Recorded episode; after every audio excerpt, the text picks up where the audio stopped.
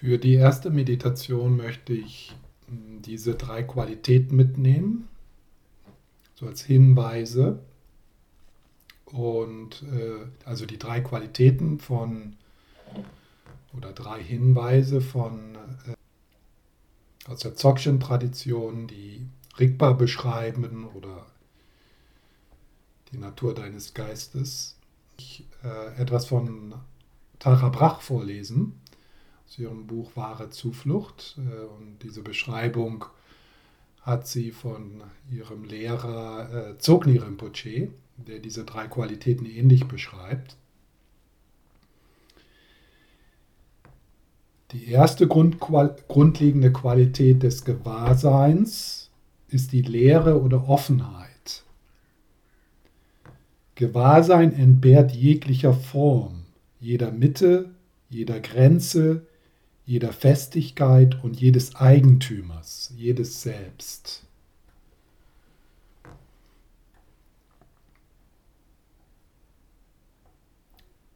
Offenheit, Grenzenlosigkeit, kein Kern, kein Selbst, äh, zeitlos. Das ist also die erste Qualität.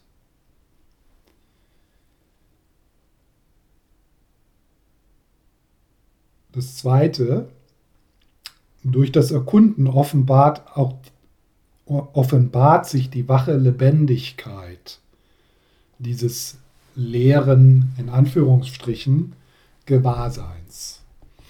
Wache Lebendigkeit. Seine Strahlkraft des und des unablässigen Erkennens. Seine Strahlkraft des unablässigen Erkennens.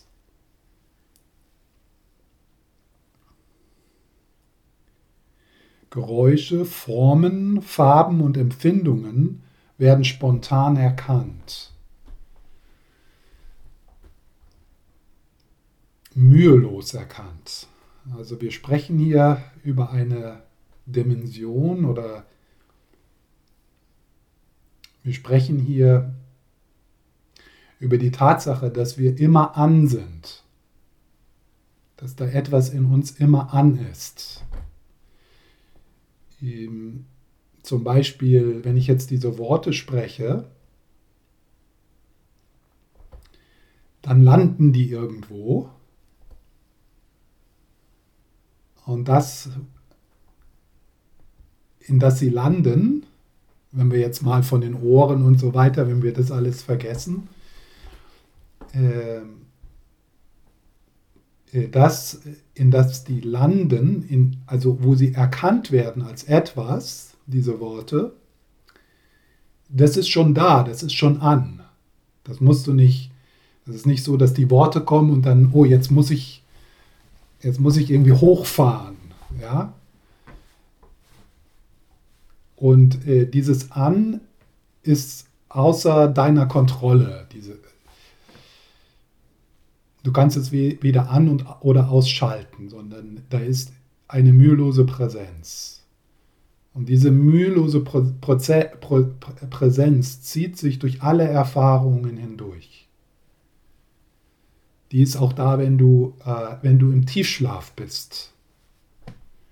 Denn wenn dann ein Geräusch draußen ist, dann musst du ja auch nicht erstmal hochfahren, um das anzunehmen, äh, äh, äh, äh, auf, äh, um das wahrzunehmen, sondern das wird mühelos wahrgenommen. Das ist auch so ein Hinweis, dass wir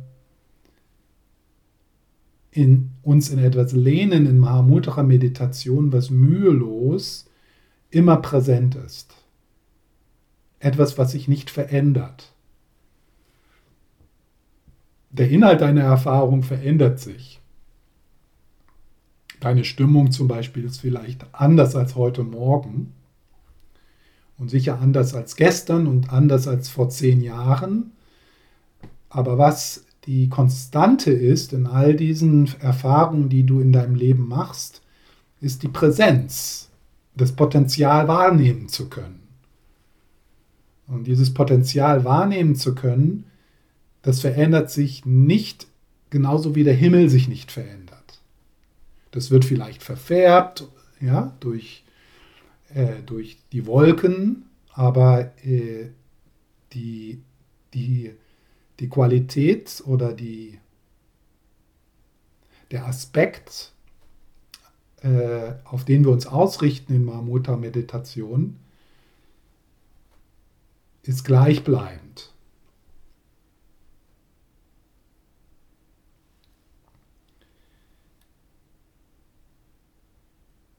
Werden spontan erkannt. Der ganze Strom der Erfahrung wird vom Gewahrsein empfangen und erkannt.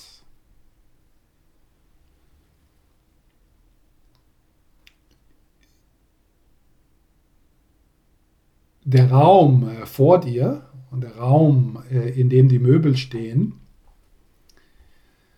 äh, in dem du sitzt, das ist ein Potenzial, das ist ein Raum und dieser Raum verändert sich nicht, wenn du die Möbel rum, wenn du die, die Möbel äh, rumschiebst. Der Raum um dich herum ist aber nicht gewahr. Der nimmt das nicht wahr, wenn du die, wenn du die, äh, wenn du die Möbel rumschiebst. Der Raum, von dem wir hier sprechen, ist gewahr, erkennt.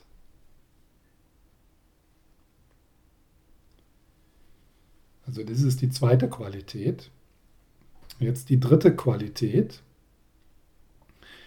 Wenn wir loslassen und in dieser wahren offen, in, wenn wir loslassen und in dieser wachen Offenheit, wache Offenheit, also das sind ja alles nur Worte. Wir müssen immer äh, im Bewusstsein halten, dass wir durch diese Worte etwas beschreiben, was jenseits aller Konzepte ist, etwas, was nicht greifbar ist. Es ist mehr so, als ob man einem Gedicht zuhört oder einem Lied. Also es bringt jetzt nicht viel wache Offenheit, wache Offenheit, was heißt das, was ist da Wachoffenheit, was bedeutet das oder so, sondern eher so da hineinspüren äh, und dann bemerken, wenn bestimmte Worte in dir irgendwie so eine, eine Erleichterung oder ein, eine, ein, ein Erkennen, nicht ein Erkennen auf der konzeptuellen Ebene, sondern ein Erkennen so auf der intuitiven Ebene so irgendwie mit dem Herzen hören, könnte man vielleicht sagen. Und das sind verschiedene Worte für verschiedene Leute. Ja? Für manche Leute ist das schon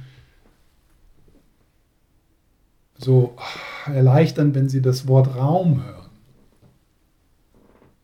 oder Weite, Offenheit, Grenzenlosigkeit, Zeitlosigkeit.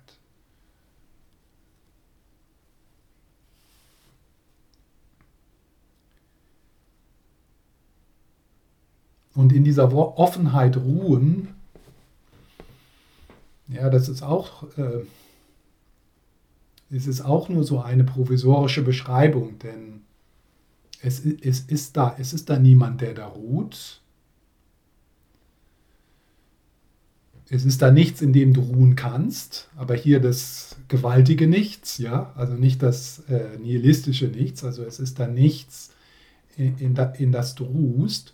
Und im, im Grunde ist auch kein Schritt notwendig. Denn du bist ja schon da, du bist schon zu Hause. Man könnte vielleicht eher sagen, äh, es ist eine Erkenntnis, dass du diese Offenheit schon bist und immer gewesen bist.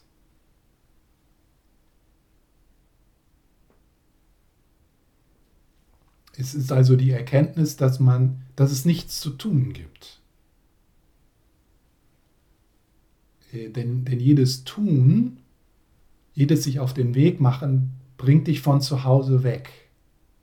Wenn du schon zu Hause bist, ist es unmöglich, nach Hause, nach Hause zu gehen.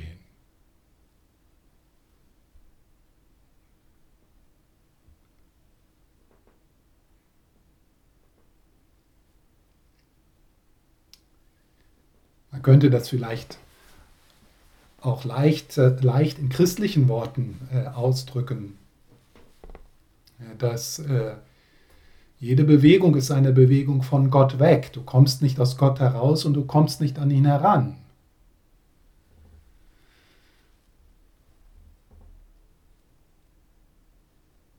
Denn auch die Bewegung heraus ist Gott.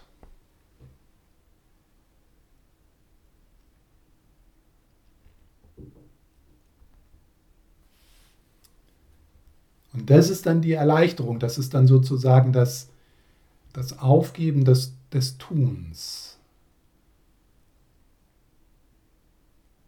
Und ein Verweilen dann in diesem Aufgeben, ohne dass man etwas verstanden hat, ohne dass man etwas bekommt.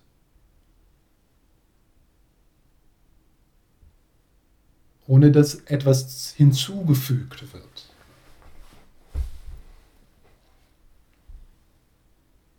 Es ist nicht so, dass das Erkennen von Rigpa so ein Moment ist, ah, jetzt habe ich's. Endlich bin ich angekommen. Das ist, das ist mehr so, oh, ich war schon immer da. All diese Mühe, all diese Angst, all dieses Greifen, all diese Gier, all meine, meine Abwehrmechanismen. Totaler Quatsch.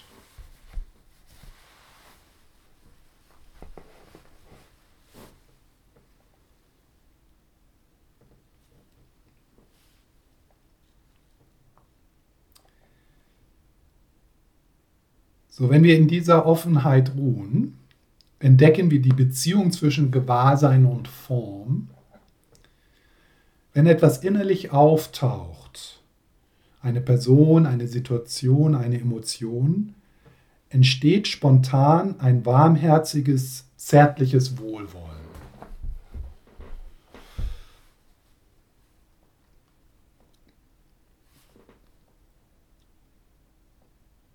ein warmes, ein warmherziges, zärtliches Wohlwollen. Ja, und das ist das, äh, was Rama Yeshe meint, wenn er sagt, in der Natur der Liebe.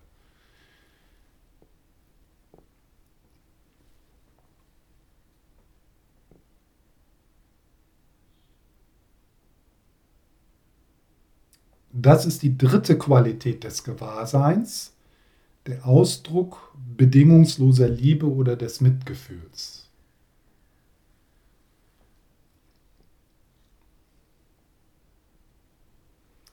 Die tibetischen Buddhisten sprechen an dieser Stelle von der unbegrenzten Kapazität des Gewahrseins, zu der Freude, Wertschätzung und viele andere Herzensqualitäten gehören.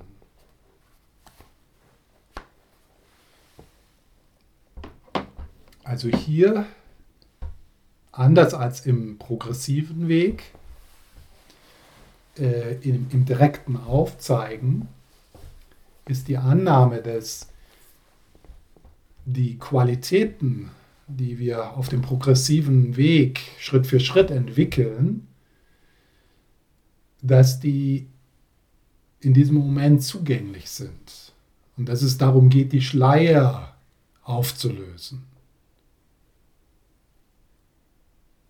Und dass durch ein Vertrautmachen, ein größeres Vertrautmachen, ein größeres Ruhen oder Verweilen in der Natur des Geistes dazu führt, dass diese Qualitäten, die Qualitäten von Bodhicitta, Mitgefühl, auch die Weisheit, die Kreativität, also Buddha-Aktivität, dass das spontan aus dieser aus, dieser, aus diesem Raum heraus sich manifestiert.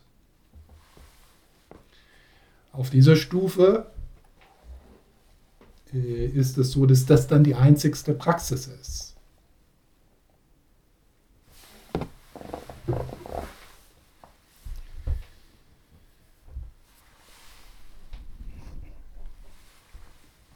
Das hat äh, Lama Sopa mir erstaunlicherweise auf, äh, äh, vor 20 Jahren oder so, als ich mein erstes Interview mit ihm gehabt, hat, hab, gehabt habe, hat er mir gesagt, äh, und nach einiger Zeit, er hat verschwiegen wie lange, aber nach einiger Zeit, äh, lässt du alle Praxis beiseite, alles Mantra rezitieren, all, alle vorbereitenden Übungen und meditierst auf die Natur des Geistes.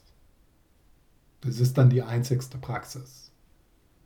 Sobald dort ein vertraut, ich bin da noch nicht, ja, also die einige Zeit hat, hat sich doch etwas äh, verlängert, aber äh, das ist so mein, meine, meine, mein Wunsch, meine Intention. Allein zu vertrauen auf, auf, das, auf das Innehalten, auf das Verweilen in der Erfahrung von Rigpa, in der Erfahrung von der Natur des Geistes. Anfangs kurze Momente, die dann immer wieder wiederholt werden, immer, immer wiederholt. Anfangs vielleicht mehrmals am Tag, dann mehrmals die Stunde, dann alle fünf Minuten, dann jede Minute.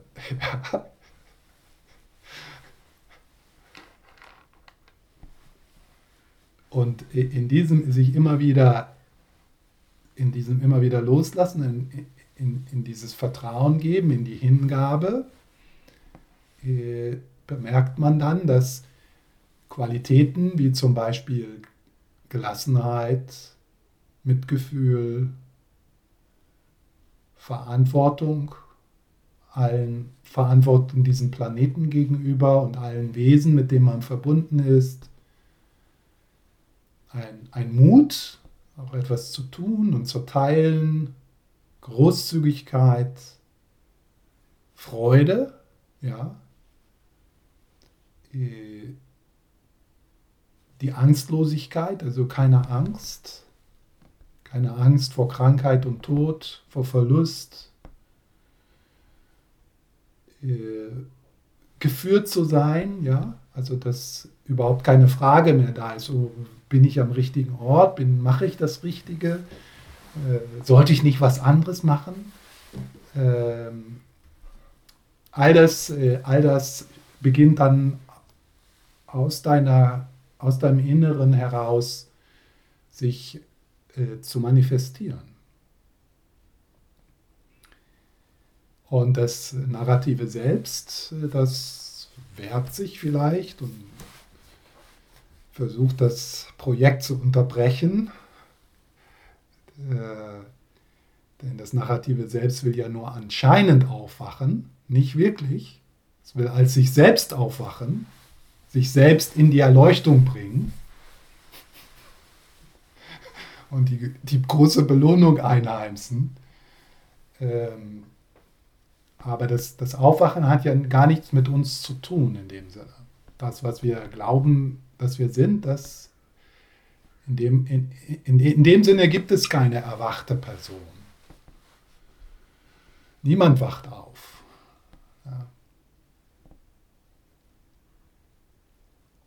Die große Enttäuschung für das Narrative selbst.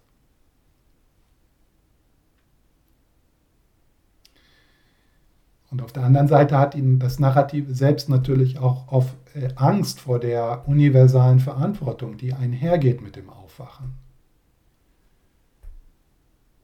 Mit dem Aufwachen geschieht ein radikales Verändern müssen deines Lebens.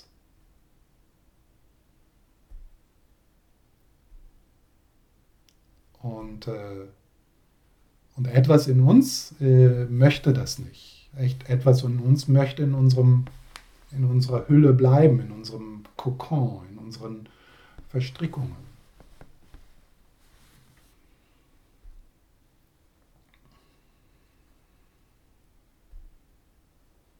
Stellt euch ja mal vor, ihr müsstet euer Badezimmer mit allen Wesen teilen.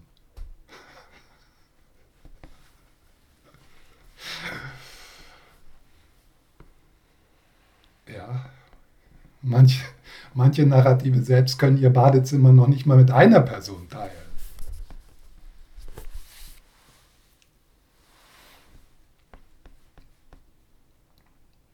Ja, jetzt in der ersten Meditation äh, beginnen wir wie, äh, wie heute Morgen.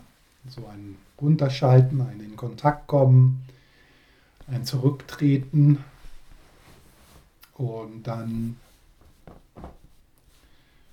nehmen wir einfach so ganz leicht, ich werde euch dann nochmal dran erinnern, so diese, äh, diese drei Hinweise äh, so mit, so als Pfeile, die in die richtige Richtung zeigen, Wegweiser, die in die richtige Richtung zeigen, die dann aber natürlich auch äh, losgelassen werden müssen. So, wenn ihr euch dann nochmal entspannt hinsetzt, diese Entspannung von Körper und Geist, wirklich eine der wichtigen Faktoren in Mahamudra-Tradition.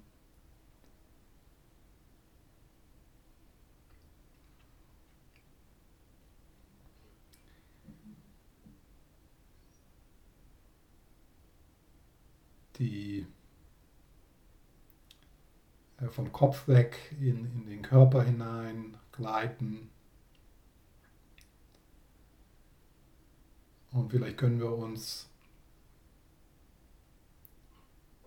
so mit einem Vertrauen einlassen auf die Möglichkeit, dass du schon zu Hause bist und dass du in diesem Moment schon alles hast, um in den Frieden zu kommen, um ganz zu sein.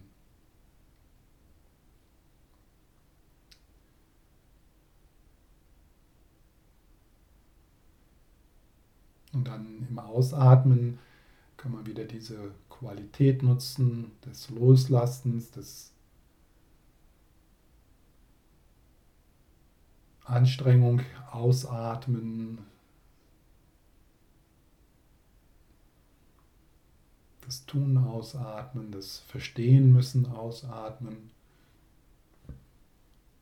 das irgendwo hinkommen wollen ausatmen.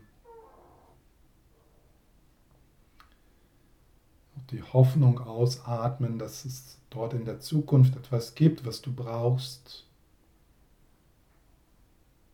Und Schritt für Schritt langsam, mühelos in die Gegenwärtigkeit kommen. Vergangenheit ist ja vorbei und die Zukunft hat noch nicht begonnen.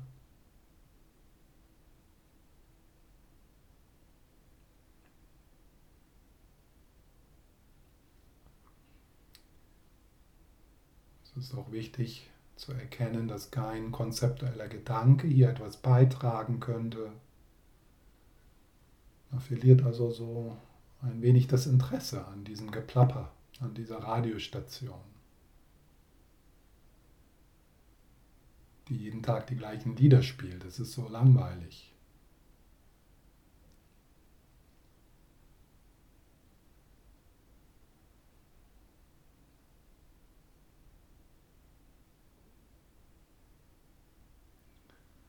Und vielleicht bemerkst du so im körperlichen, im körperlich spürbaren äh, Bereiche, die eher eng sind,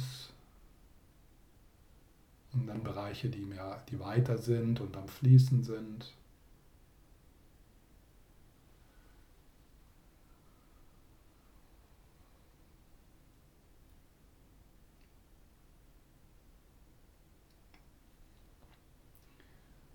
Und schau mal, was passiert mit den engeren Bereichen, wenn du wirklich in ein Ja findest, wenn du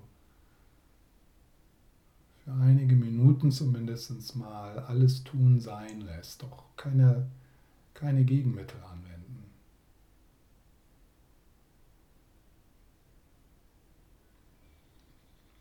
Äh, der, der, der, das Hiersein, das Hiersein, dem Hiersein vertrauen. Dem einfachen Sein vertrauen. Und das ist mühelos, du bist ja schon hier. Du passierst ja schon.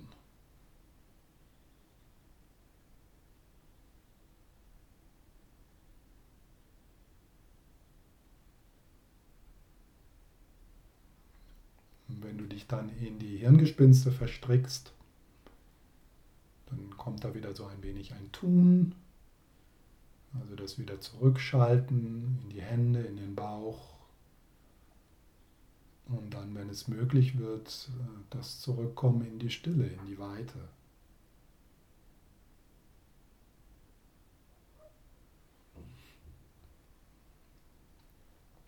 Und hier die Stille oder Weite, die hat nichts damit zu tun, ob es da laut ist in dir oder um dich herum oder ob es da eng ist in dir, sondern wir hören, spüren hier in einer Weite, die jenseits all dem ist, die größer ist als das Kommen und Gehen.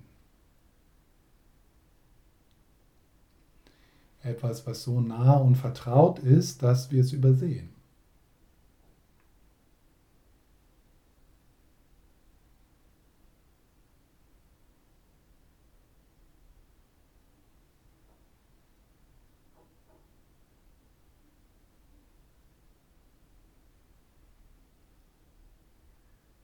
Und dann verweilst du dort. so wie du auf einer Bergspitze verweilst.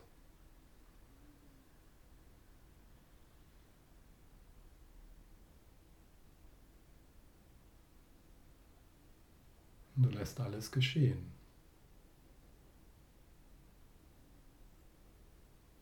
Ohne einzugreifen. Und wenn du das tust, dann bemerkst du, dass die Last etwas abfällt, der Bauch wird vielleicht weicher und die Schultern können sich entspannen, das Gesicht.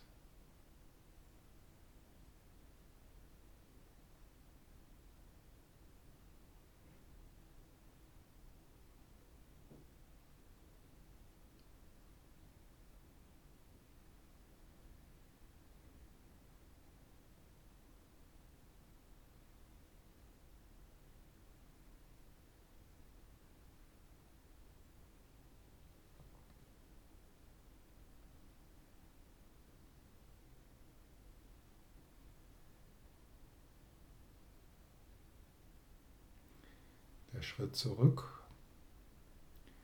Ganz besonders, wenn du dann bemerkst, dass du dich verklebst, dass da etwas ist, was unglaublich wichtig ist. Dann einen Schritt zurück, das bin ich nicht, das ist nicht meins. Aber in dem Wahrnehmen dich dann zurücktreten.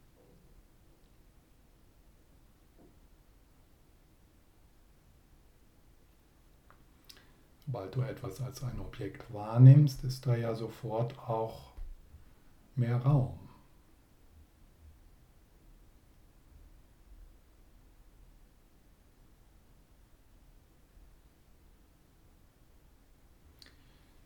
Um dann die Qualität, diese zärtliche, diese Zärtlichkeit einzuladen, können wir noch mal kurz die Präsenz des Buddhas aufblitzen lassen, des Dalai Lamas in diesen geteilten Raum unserer Meditation.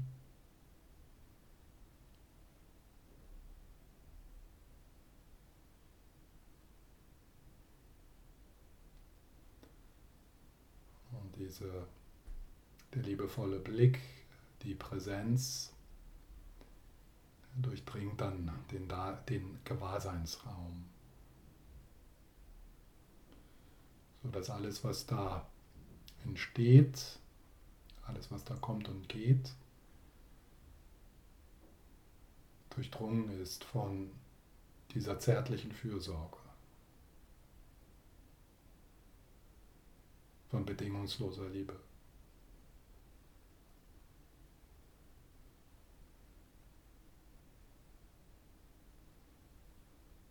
Ja, und dann verweilst du.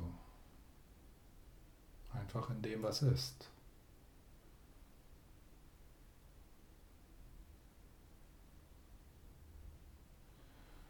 bis zu dem Moment, wo du dich dann wieder verstrickst. Dann machst du wieder einen Schritt zurück.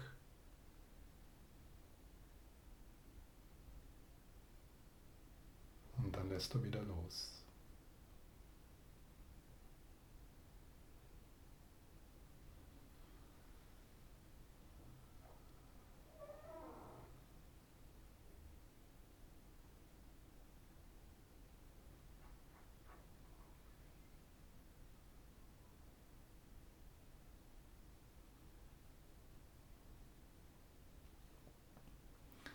auch das Gefühl von Ich, alles, was du verbindest mit dir,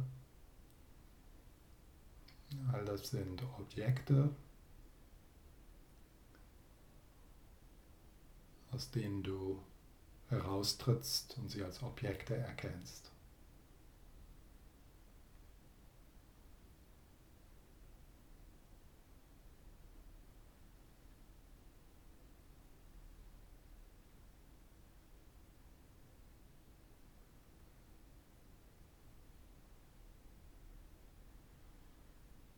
Schaust also in diesen Strom mit den Augen von Tara, dem Herz des Dalai Lamas, den Händen von Jesus.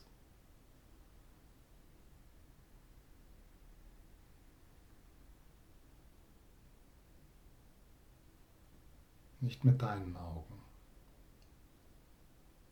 sondern mit den zeitlosen Augen.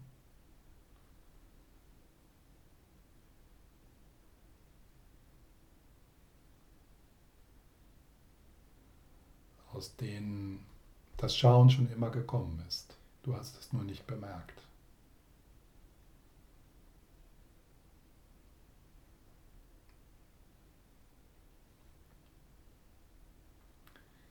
Schaust auf dich selbst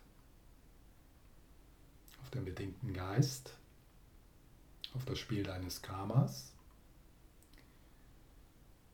mit den zeitlosen Augen von Bodhicitta, mit dem zeitlosen Herz aller Buddhas.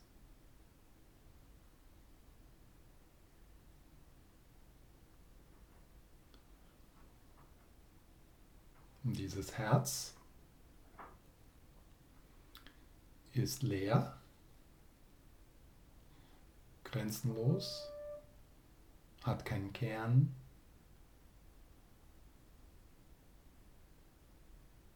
Zeitlos.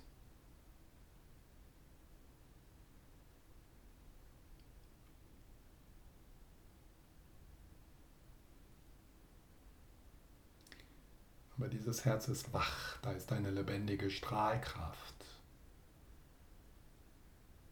ein Licht.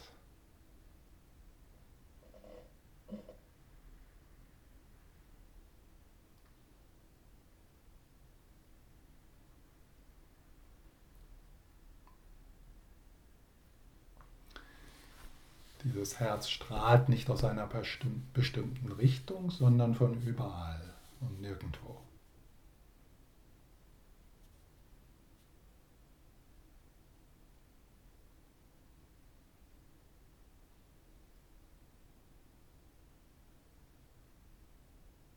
Und dieses Herz ist in der Natur der Liebe, bedingungslose Liebe. Es ist leer wach.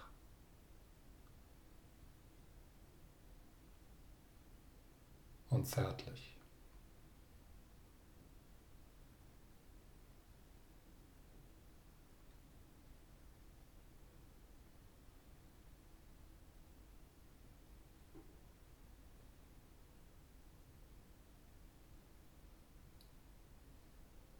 Und dann verweilst du.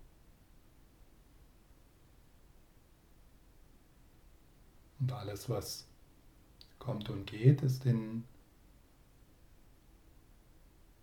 ist, durch, ist von Liebe durchdrungen, ist von Liebe getragen.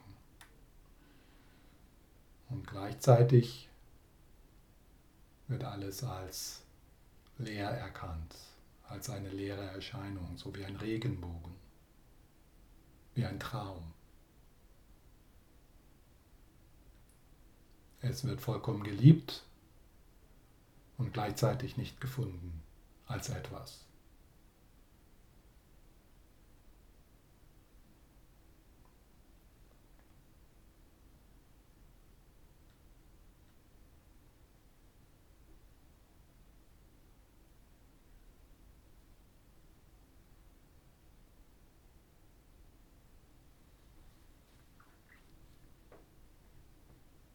Trete zurück in das zeitlose Herz aller Buddhas.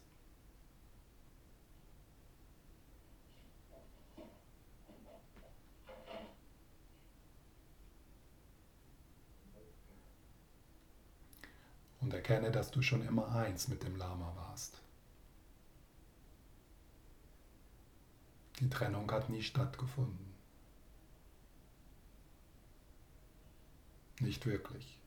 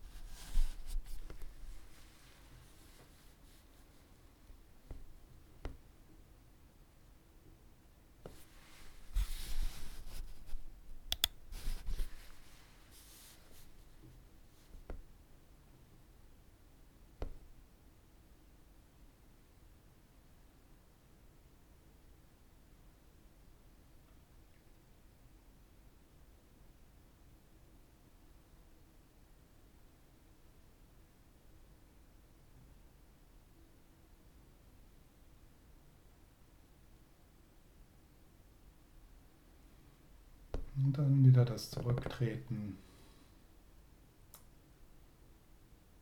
in das zeitlose Herz aller Buddha,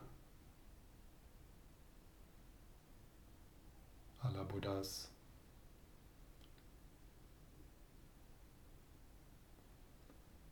in die Vereinigung mit dem Herz des Lamas.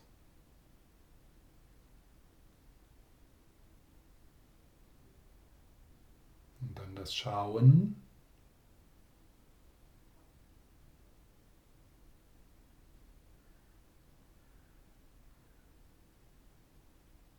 Aus dieser Zeitlich Zeitlosigkeit heraus. Da ist dann niemand, der schaut. Da ist nur noch Schauen, Lieben.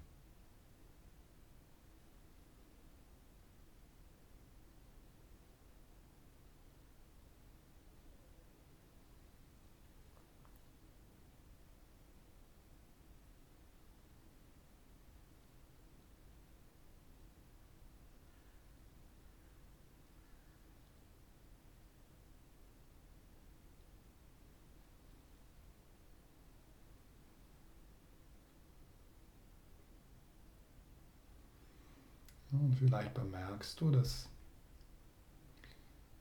es da einige Bereiche des bedingten Geistes gibt, wo du mehr verklebt bist, wo es vielleicht im Moment auch nicht möglich ist, wirklich die Identifikation loszulassen. Und dann nimmst du das einfach wahr und trittst trotzdem einen Schritt zurück. Das ist nicht meins, das bin nicht ich. Denn ich nehme das wahr. Ich bin der Zeuge, ich bin die Zeugin. Wie könnte ich das sein, was ich bezeugen kann?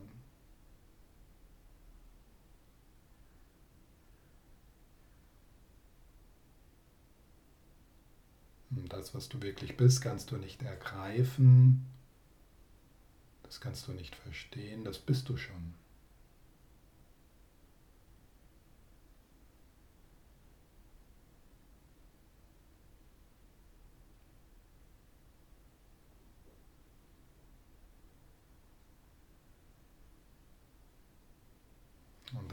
Verweilst du dort.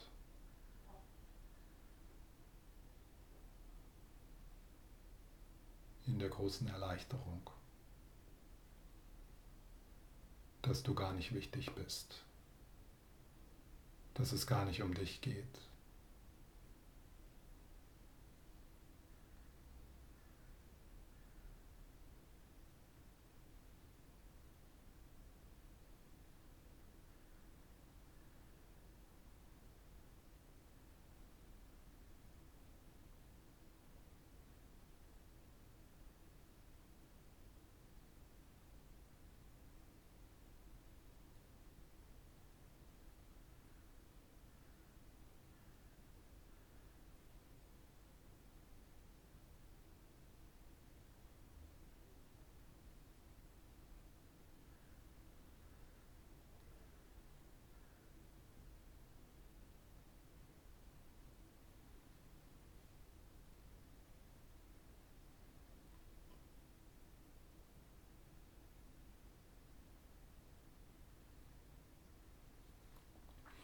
Wenn dann ein Unbehagen oder eine Unruhe oder eine Angst auftaucht, dann machst du den Schritt zurück und vertraust dem Herz des Buddhas, dem Shawan des Dalai Lamas,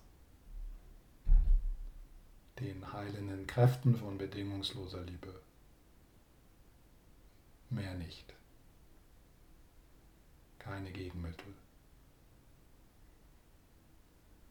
Kein Lösungen finden, kein Tun. Einfach präsent sein, Raum geben.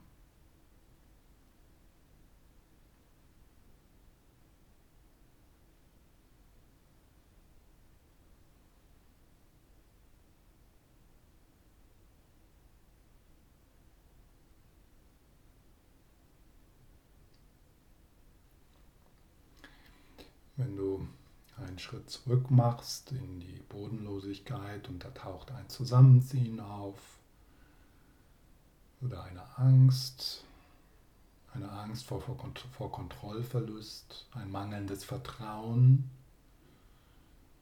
dann ist das ein gutes Zeichen, dass du in die richtige Richtung gehst, dass du zurück, zurücktrittst in die richtige Richtung.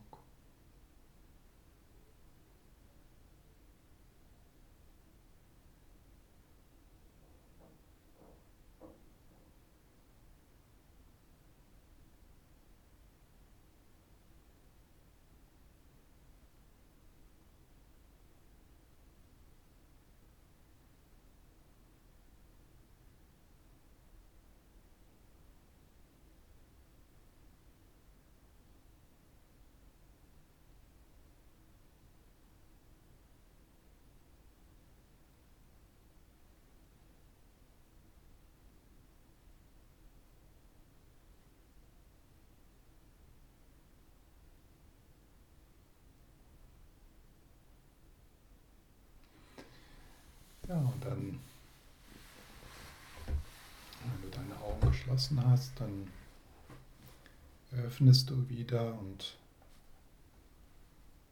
in dem Öffnen der Augen kommt es dann oft leicht wieder in diese Identifikation mit dem Körper,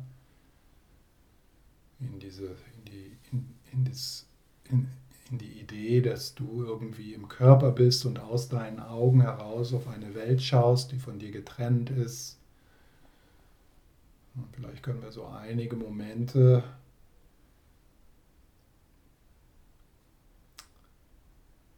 auch das, was wir sehen, ähm, in diesen Strom des bedingten Gewahrseins in diesem Strom des bedingten Gewahrseins lassen. Das, was du dort siehst, das ja so wie eine Welt da draußen erscheint, ist eine Erscheinung in Gewahrsein, genauso wie ein Traum.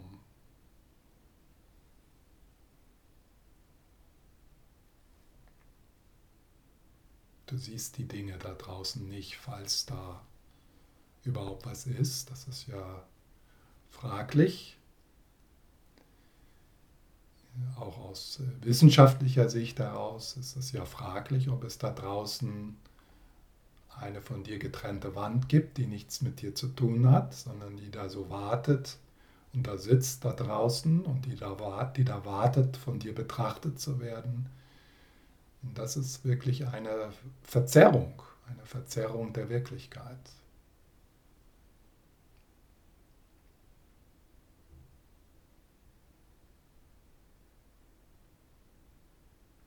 Selbst wenn du nur jetzt äh, neuropsychologisch argumentierst, ist es recht leicht zu verstehen, dass das mentale Bild dieser Wand ein, ein Hologramm im Frontal Cortex, Frontal Cortex ist. Du siehst, falls es da eine Wand da draußen gibt, würdest du sie niemals sehen können. Du siehst immer nur das mentale Abbild im Frontal Cortex. Du bist immer drinnen. Wir haben nur drinnen.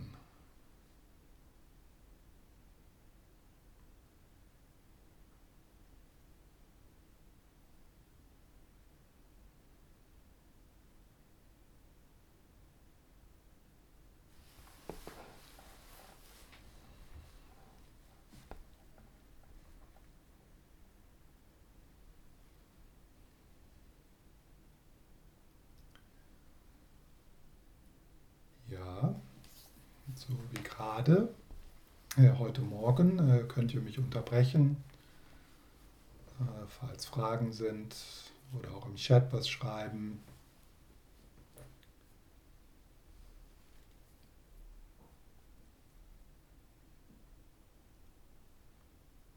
Darf ich? Ja.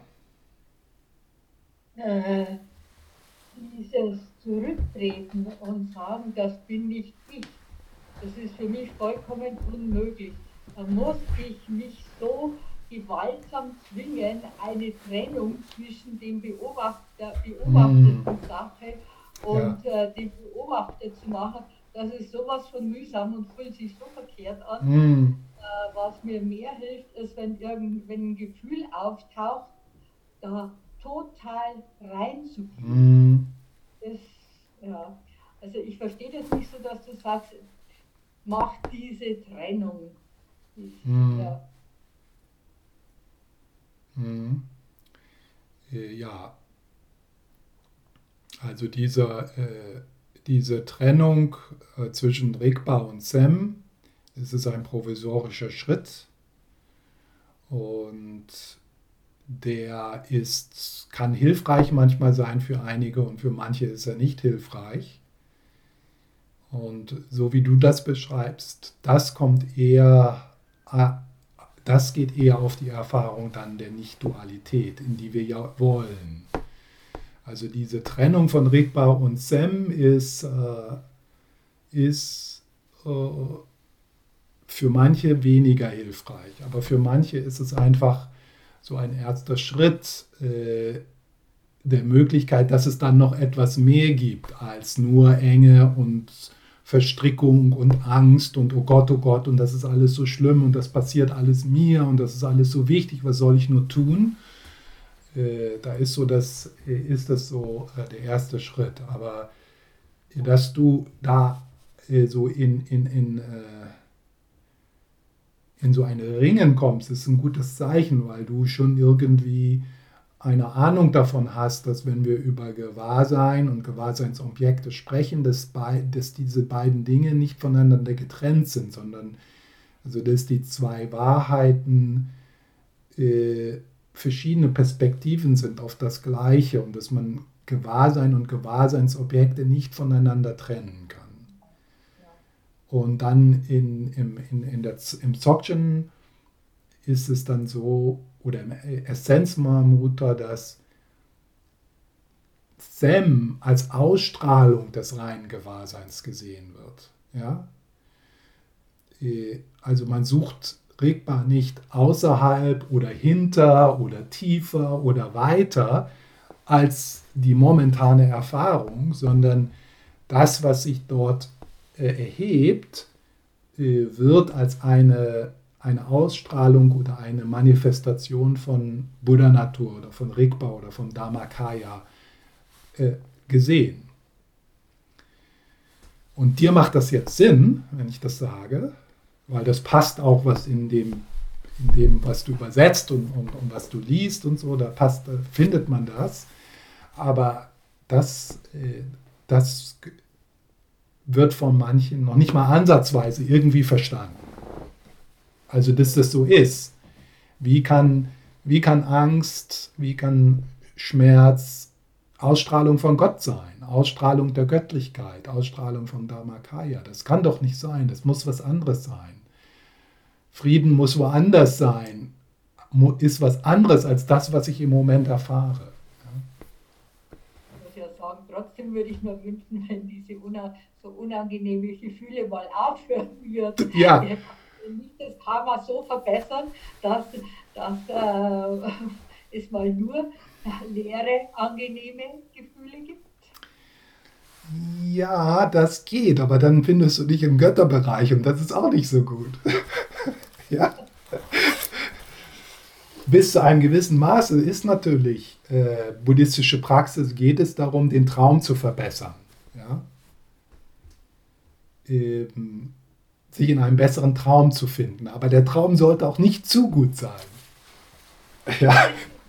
Also, aber ich, ich will doch, hoffe doch, dass bei einem Buddha äh, nichts, äh, keine unangenehmen äh, Gefühle mehr aufkommen? Hm, das weiß ich nicht so, aber was ich so verstanden habe, ist ja auch, dass der Dharmakaya äh, die Welt sozusagen durch unsere Augen wahrnimmt. Also im Dharmakaya sind schon auch die ganzen Kriege und die ganzen Ängste und die ganzen, und die werden direkt erfahren. Äh, nur das Leiden fällt weg weil kein Widerstand da ist, weil keine Identifikation da ist. Heißt es, dass wir alle Ideen über Gut und Böse, Gut und Schlecht auf der Welt aufgeben müssen? Nee, nee, das kann man nicht aufgeben, aber das gibt sich auf.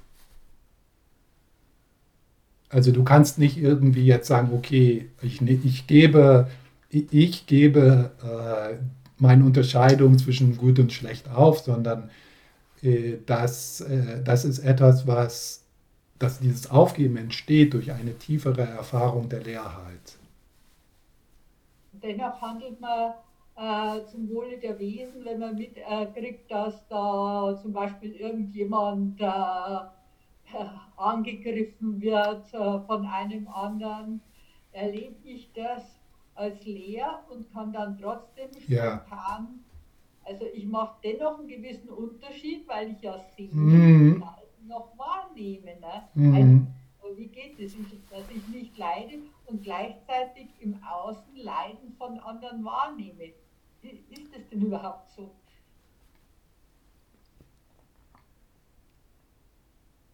Ja, das ist... Äh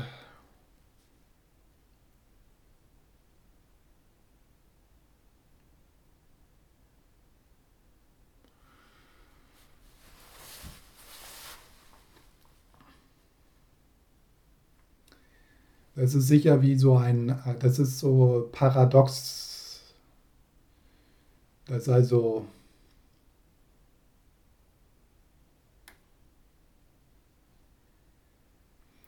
das aus der Einsicht, dass alles total super egal ist, weil nichts wirklich passiert, äh, dass dass aus dieser Einsicht heraus spontane, kreative, kreatives Helfen erwächst.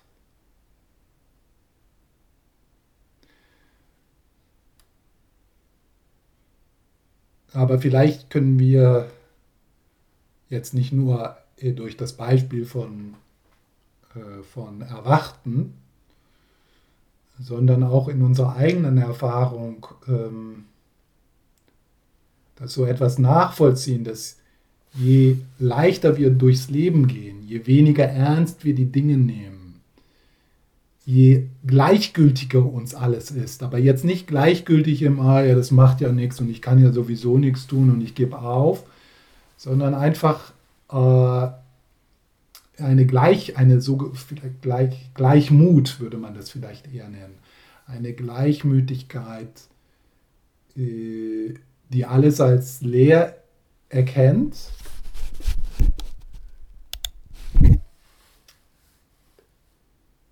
Dass äh, in diesen Momenten, wo wir leichter durchs Leben gehen, wo, wo, wo mehr Raum ist, wo mehr Entspannung ist, weil wir uns weniger ernst nehmen und alles andere weniger ernst nehmen, dass das Gegenteil von jetzt lege ich mich nur auf die Couch und betrinke nicht mich, weil alles so sinnvoll geschieht, sondern äh, denke ich für die meisten von uns nach einer Erholungsphase vielleicht, vielleicht äh, etwas auf der Couch liegen äh, um sozusagen den, den, den, Schlafmangel nachzuholen. Äh, das, aber dass dann äh, da so eine natürliches, spontanes, äh, spontane Großzügigkeit aus dieser Entspannung kommt, aus dieser Erleichterung kommt. Das ist vielleicht so ein bisschen so ein Hinweis, äh, dass da so eine Kreativität, eine großzügige Kreativität in uns ist, die sich, die, die sich erhebt, die erscheint wenn wir uns etwas entspannen und wenn wir die Dinge weniger ernst nehmen. Das heißt praktisch, dass man im Leben eigentlich immer äh, das Ruhen in der Buddha-Natur mehr betonen muss als die Beschäftigung mit dem, was auf der Welt sich alles Schreckliche abspielt. Ja? Sonst kommt man wohl nie in diese böse, äh, gewisse Lockerheit rein. Ja, das ist sicher, das, äh, das ist sicher ein, ein Aspekt, äh, den man ja auch jetzt in der tibetischen Tradition, äh, so in der Betonung auf Retreat und auf Rückzug, ähm, ähm, äh, das, äh, das ist sicher hilfreich, dass wir wählerischer werden, äh, was wir so in diesen, in diesen Geistesstrom tun. Es ist uns natürlich für uns, wir sind, äh, wir sind verbunden und äh, haben unsere Pflichten und äh, wollen uns, also auf dem Bodhisattva-Weg wollen wir uns ja auch gar nicht jetzt vom Weltgeschehen trennen. Ja, aber da so einen gesunden Abstand zu finden, so eine Diät, das ist sicher, das ist sicher hilfreich. Ja. Ich denke, es muss eine Balance rein. Genau, eine Balance. Das ist so, so die, äh, so die Idee vom mittleren Weg, also auf einer, auf einer relativen Ebene, äh, also da den, den mittleren Weg und uns finden, nicht einfach die Augen schließen und nicht wissen, was so rumgeht, äh, was so passiert und aber auf der anderen Seite nicht äh, uns unnötig belasten ähm, und äh, dauernd etwas in unseren Geistesstrom lassen, mit dem wir nicht frei und leicht umgehen können, weil wir alles so ernst nehmen.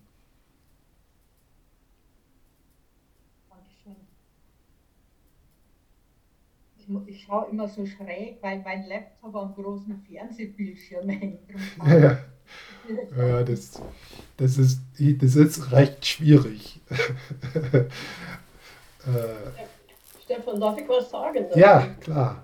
Ähm, weil der Dalai Lama hat äh, vor kurzem darüber gesprochen, er wurde wieder angefragt, wegen die Chinesen und so. Und er hat gesagt, er schaut täglich ein paar Stunden Fernsehen an mhm. und er ist sehr betroffen, wenn, wenn die Leute darunter leiden. Er leidet mit, aber er verurteilt das Geschehen und der, der Täter, also die Täterin, hat er trotzdem Mitgefühl mit, mit diesen. Also das mm. verliert er nie. Mm. Aber die, das Geschehen an sich verurteilt er schon mm. sehr kräftig als, mm. als gegen die, die, Naturgesetze, gegen das Gute. Mm. Das ist eine ganz klare Frage. Ja. Ja. Mhm.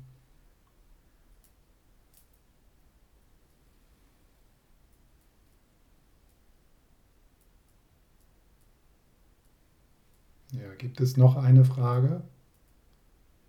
Hm, bitte, ich hätte eine Frage, ähm, ob ich das, also soweit ich das verstanden habe, hast du gemeint, dass ähm, also in der Entwicklung, dass man die, die vorbereitenden Übungen macht, die Bedingungen verbessert. Ähm, dann, also wie Lamasopa gesagt hat, nach seinen Worten, mit der Zeit äh, ist die einzige Praxis Mahamudra.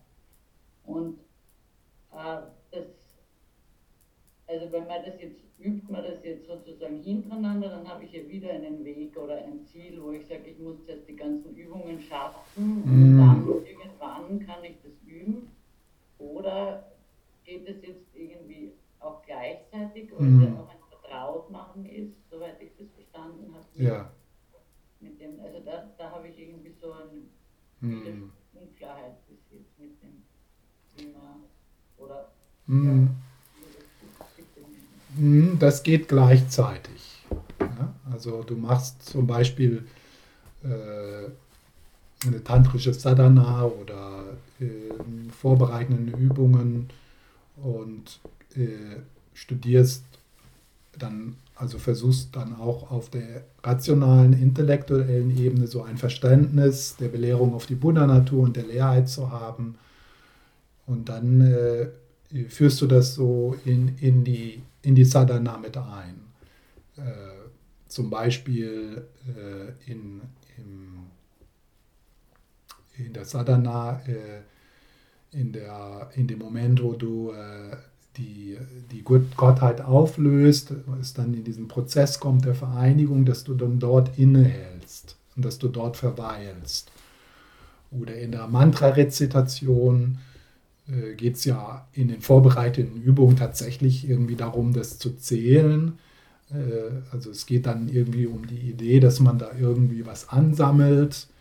Das ist natürlich alles konstruiert, ja, das, das ist einfach, das sind provisorische Methoden. Ähm, aber dann äh, äh, später ist es dann eher so, dass man eher äh, die Lücke, nachdem das Mantra rezitiert ist, betont.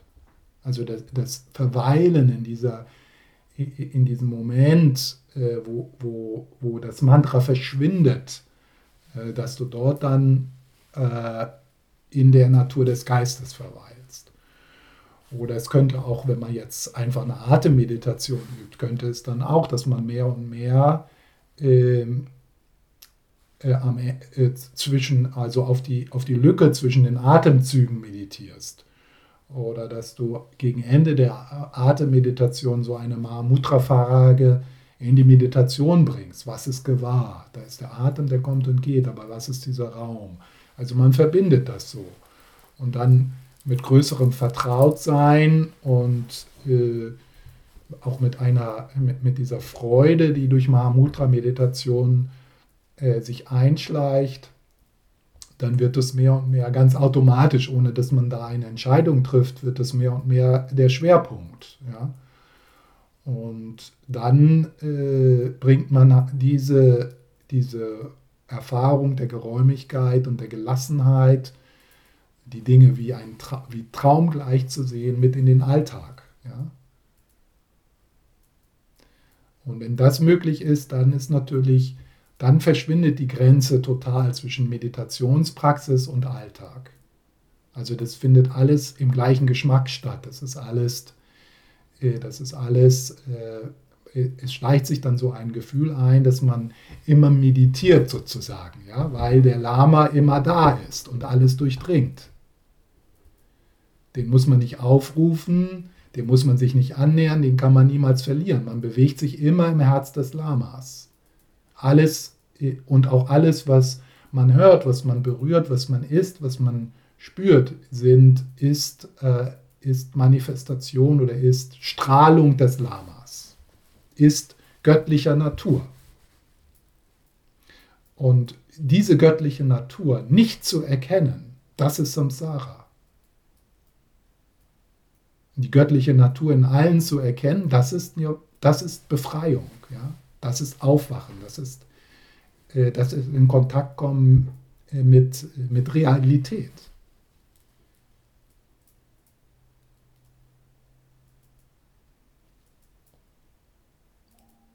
Und es ist aber auch, es hat auch so was, äh,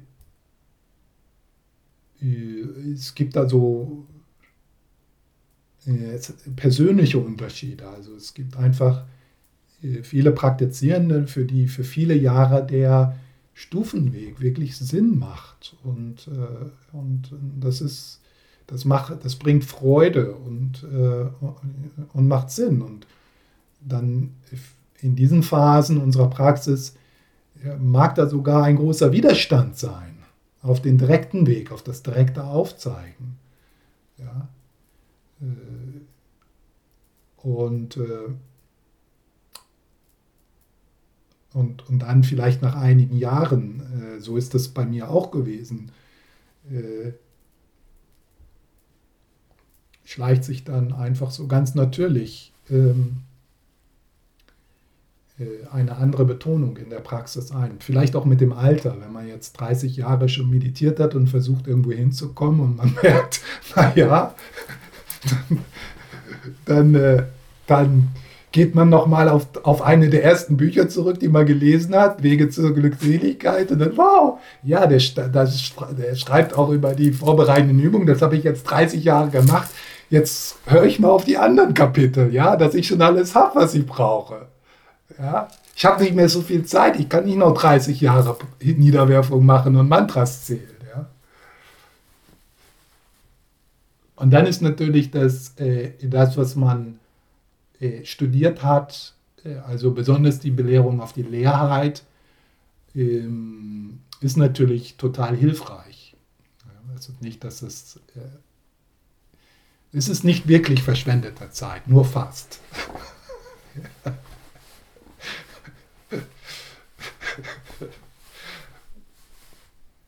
Stefan, eine kurze Ergänzung. Ja. Ich fragte jetzt, weil ich sagte, der Dalai Lama äh, erklärt, er schaut immer eins bis zwei Stunden Fernsehen. Er hat auch betont, er meditiert vier bis fünf Stunden pro Tag und das mm. ist sehr hilfreich ist nach wie vor. Ja. Ja. Und es ist ja auch eben, wenn, wenn man die vorbereiteten Übungen macht oder auch wie du gemeint hast, also einfach, dass man bisschen an Fokus oder Konzentration halten übt, ja halt auch ganz wichtig, sonst kann man das ja gar nicht das, äh, mhm. machen. Oder also, vielen Dank, es war ja. sehr, sehr hilfreich. Das ist äh, in, in der Geluk- und Kagi-Tradition ist das so eine der Aspekte, die dort, wo vertreten wird dort, äh, dass es notwendig ist, so eine gewisse geistige Stabilität zu haben. Also das Shamatha, die Shamatha-Praxis. Äh, die Dzogchen-Tradition widerspricht dem. Ja? Die sagt also, dass die Natur des Geistes, also dass alles äh, äh, Reflexion oder Manifestation des Dharmakayas ist und dass es nicht notwendig ist, den Geist zu beruhigen, sondern es geht um das Aufzeigen äh, von Rigpa in der, in der Bewegung. Ja? Da muss nichts ruhiger werden. Ja? Es ist egal, ob dann äh, äh, ein Gewitter durch den Himmel zieht oder schön Wetterwolken. Der Himmel bleibt der Himmel und er kann äh, erkannt werden. Ja? Aber ich denke, für die meisten ist es tatsächlich so, dass, ähm, dass zunächst mal der Geist äh, oder die Aufmerksamkeit stabiler sein muss, äh, weil sonst, wenn dann so ein Aufblitzen geschieht, dann ist das sofort wieder weg, weil da keine Stabilität ist. Ja? Also das Verweilen kann gar nicht passieren, dass sich tiefer vertraut machen, weil der Geist schon wieder woanders hingeht. Ja? Das macht schon Sinn.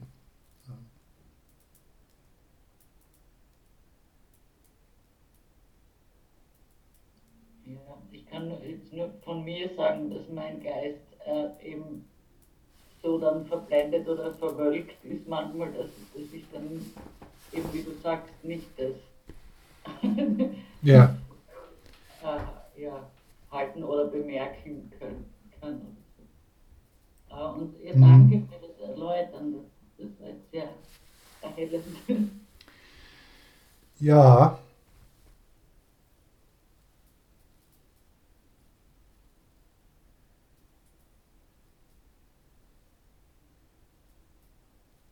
Aber vielleicht ist es ja irgendwann möglich, auch in der also vielleicht ist es irgendwann möglich, äh, kein Problem mehr aus der Bewölkung zu machen. Also dadurch dann so eine, ja, äh, und, und, äh, und dann äh, bist du dir bewusst, bist du dir gewahr, dass da Bewölkung ist? Ja. Was ist das Gewahrsein? Ja, also, also das, vielleicht ich kann das schon, das ist natürlich klar, wenn wir vollkommen verstrickt sind im Widerstand und, und oh Gott, oh Gott, und das ist alles so schlimm, äh, dann äh, würde sich, würde so eine Frage dies sogar vielleicht noch wütender machen. Ja, weil, weil da so viel Not ist. Und das ist ja auch, ist ja auch verständlich. Äh, aber wenn man dann mehr und mehr dem, dem liebevollen Nichtstun, der liebevollen, dem liebevollen Gewahrsein vertraut, auch durch, durch eigene Erfahrung, nicht nur, weil man das von anderen hört und, und liest, sondern durch die eigene Erfahrung, dass, dass äh, äh, liebevolle Präsenz tatsächlich ein Kraft, sehr, sehr, vielleicht das kraftvollste Heilmittel überhaupt ist. Ja. Aber das muss auch, äh, das muss auch so auf den eigenen Erfahrungen beruhen. Und dann, wenn man dann Gegenmittel anwendet, also vom Bachblüten bis Psychotherapie oder äh, was auch immer, dass man das leicht tut, ja, und dass es im Grunde, man, man ist nicht mehr so verzweifelt, dass sich es sich unbedingt verändern muss, sondern, aber man macht trotzdem noch weiterhin das, was gut ist, auch, auch um zu lernen und, und Dinge zu lernen, die man dann mit anderen teilen kann.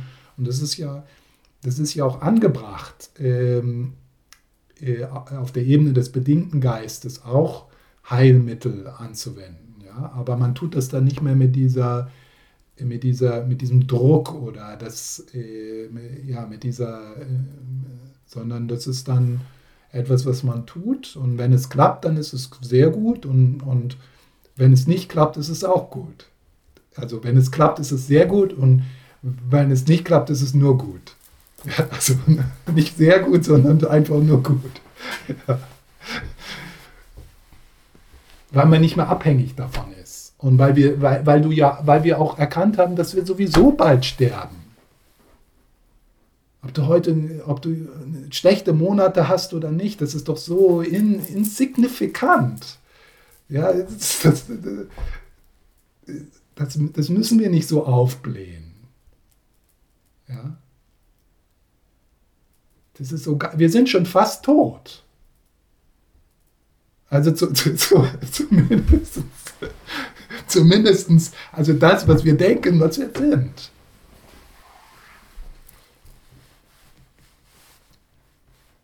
Und jetzt wieder, was man dann, da könnte man dann jetzt sagen, okay, wenn du das sagst, dann, das könnte so gehört werden, als ob du sagst, dass nichts eine Rolle spielt und dass wir sowieso nichts machen müssen. Aber das ist nicht so. Je leichter, je leichter du durchs Leben gehst und die dich nicht mehr ernst nimmst, desto einfacher, einfacher ist es für dich, gesund zu essen, genügend Bewegung zu machen. Das kommt ganz natürlich. Was soll man sonst auch machen? Ist doch, das ist totaler Blödsinn. Chips und, und Burger in, äh, ja, das, das kommt, das, das passiert dann gar nicht. Ja, das ist, aber das ist, ist schwer zu erklären warum, warum das so ist, weil, weil, weil, weil wir irgendwie immer noch irgendwie denken, dass äh, gesunde Ernährung und, und Bewegung hat irgendwas mit Pflicht zu tun. Das muss ich tun, das ist gut, das sollte ich tun, aber eigentlich will ich das nicht.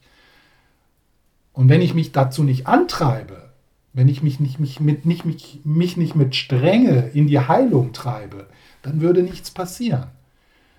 Und, und wenn dann diese Strenge wegfällt und man plötzlich bemerkt, dass der Körper sich bewegen möchte, dass der Körper gesunde Ernährung haben möchte, ganz natürlich, ohne dass man sich dazu zwingen muss.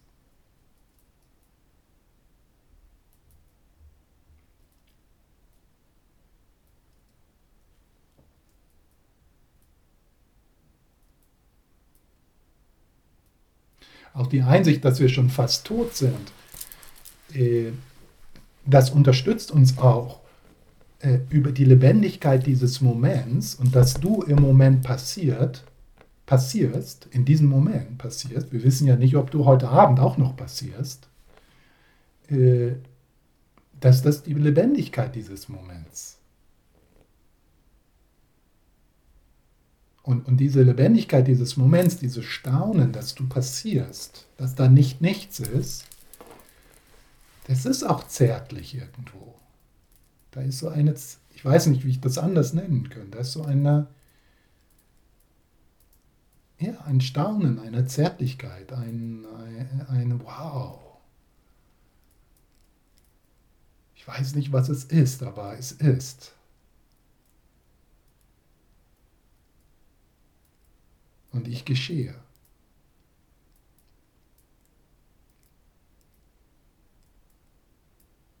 Und dieser Moment ist einzigartig und kann nur durch dich erfahren werden.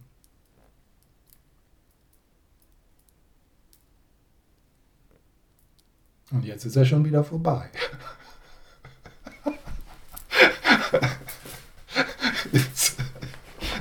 Und, aber das Schöne ist ja, dann kommt das nächste, ja? Ohne dass wir was tun müssten. Da ist schon wieder das nächste, da ist niemals nichts.